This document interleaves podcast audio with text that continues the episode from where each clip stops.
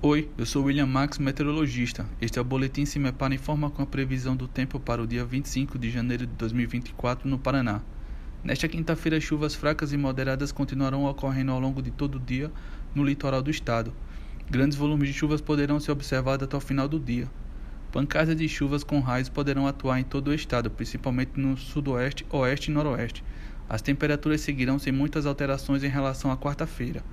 A mínima está prevista para Palmas, com 13 graus, e a máxima deverá ocorrer em Autônia, com 28 graus. No site do CIMEPAR você encontra a previsão do tempo detalhada para cada município e região nos próximos 15 dias. www.cimepar.br CIMEPAR Tecnologia e Informações Ambientais